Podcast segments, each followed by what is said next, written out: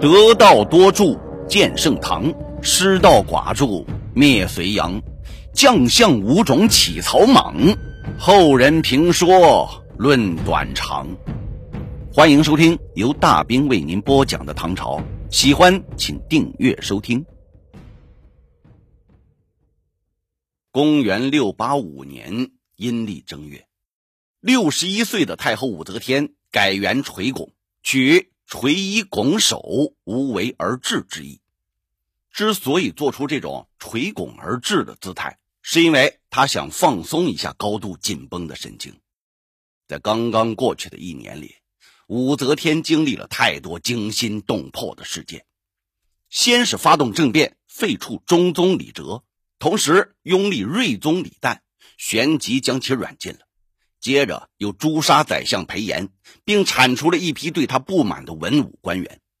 最后又发动三十万大军，平定了徐敬业叛乱。做完这一切，武则天觉得自己真的需要好好放松一下了。更何况，在对女皇之位发起最后的冲刺之前，她也需要养精蓄锐，储备足够的能量。在同龄的妇人当中，武则天的身体素质绝对是一流的，否则他也无法在紧张而惊险的政治生涯中始终保持旺盛的精力。这一点，他和去世的高宗李治恰成鲜明的对照。整个中年时期，高宗都是在病痛折磨下度过的，而武则天则恰恰是从这个时期开始，一再爆发出令人惊诧的强大生命力。也许。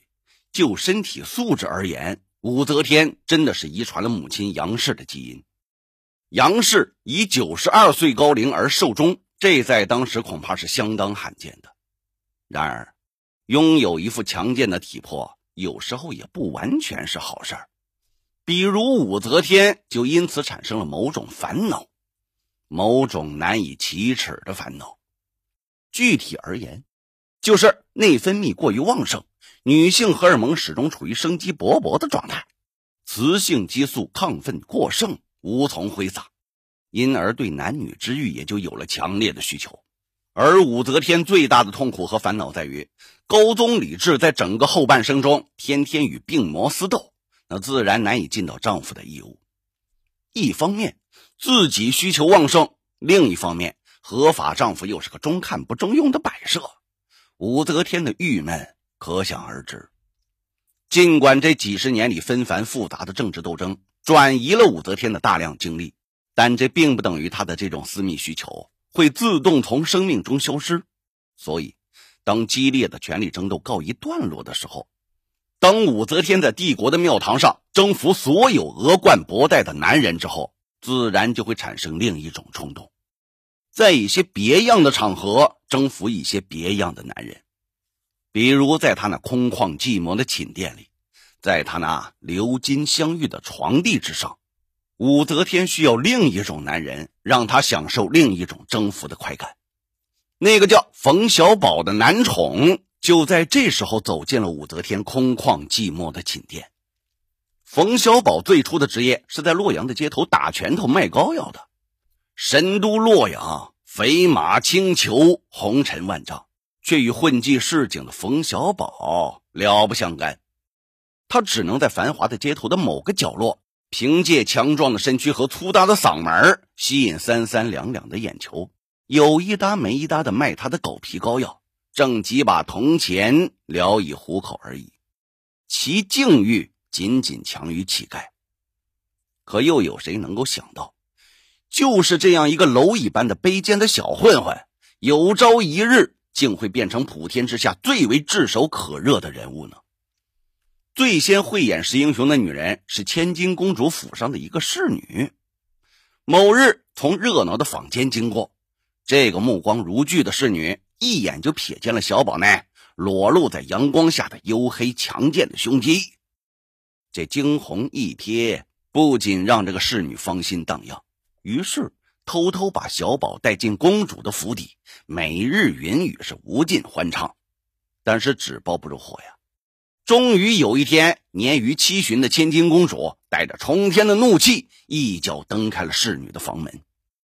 尽管眼前的一幕龌龊不堪，可千金公主的目光还是被小宝的身躯牢牢吸引了，以致满腔怒火瞬间化为乌有，取而代之的是某种百爪挠心的强烈欲望。于是，这场捉奸行动就有了一个心照不宣的结局。千金公主当即没收了侍女的玩伴，以示对她不守妇道、红杏出墙的惩罚。后来的日子，小宝是因祸得福。从侍女的小小闺房转战到了公主的锦衾绣床上，并且是雄风不减，越战越勇。公主是如获至宝，本欲从此密不示人，独自享受。可转念一想啊，太后威权日盛一日，却只能夜夜独守空房，不如将小宝慷慨转赠，以博取太后欢心。于是。本着独乐乐不如众乐乐的无私精神，千金公主悄悄把这个冯小宝带进了皇宫，并且直接领进了太后的寝殿。对于这份暗中渴望已久的特殊礼物，武则天自然是欢喜笑纳了。至此，洛阳街头卖艺为生的冯小宝摇身一变，就成了太后的枕边新欢。当然了，突如其来的巨大荣宠。一开始还是把冯小宝撞击的是头晕目眩、无所适从。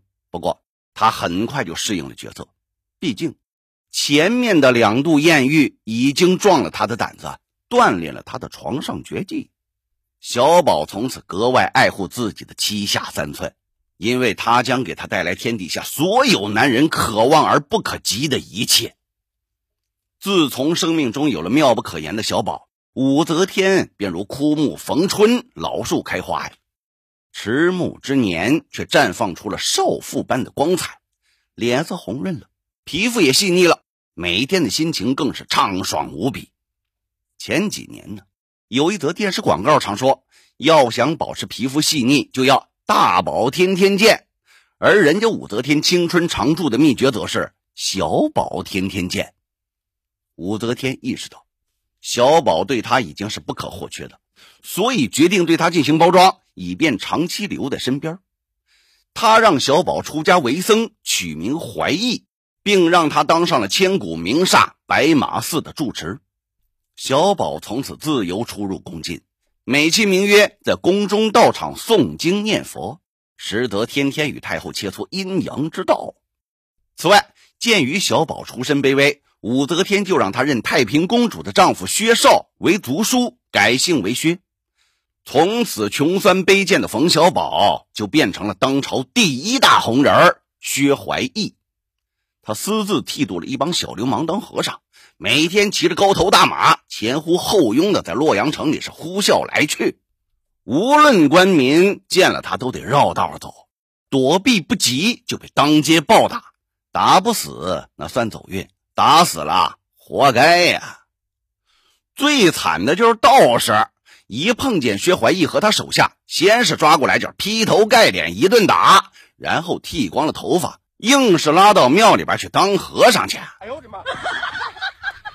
满朝文武和名流政要见了薛怀义，都要尊称薛师，并且是匍匐礼拜，就连当红外戚武承嗣和武三思兄弟。也要对他执同仆礼，为其牵马直配，极尽婀娜奉承之能事。这薛怀义把洛阳城闹的是鸡飞狗跳啊！老百姓那是深受其害，那各级官府又没人敢管。右台御史冯思绪那实在看不过眼了，多次将薛怀义的手下逮捕法办。这薛怀义恨之入骨，就找了个机会把冯思绪堵在下班回家的路上。命手下是大打出手，直到把这个冯思绪打得奄奄一息，才扬长而去。但是，也不见得所有人都治不了这个骄横跋扈的第一难宠。有一回，这薛怀义就狠狠地挨了一回教训。怎么回事？咱们下一章接着聊。